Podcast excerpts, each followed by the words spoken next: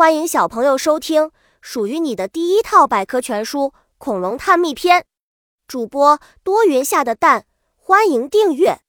第零零四章：三叠纪。三叠纪大约从二点五亿年前开始，于二点零五亿年前结束。在这一时期，地球上发生了许多重大的变化。当时地球上只有一个大陆，大部分地区是茫茫沙漠。后来统治地球的恐龙就是从此开始崛起的。温差不大。三叠纪时期，地球上的阳光平均的照耀着大地，所以地球上的温差很小，南北极的温度差不了多少。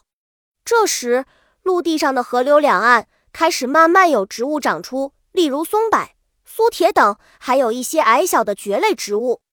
由于植物的繁盛，地球气候开始发生了变化。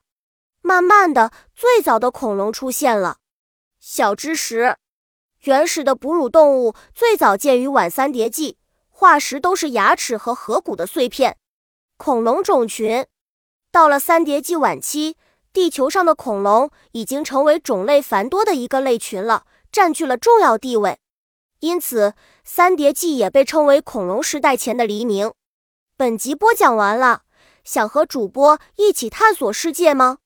关注主播主页，更多精彩内容等着你。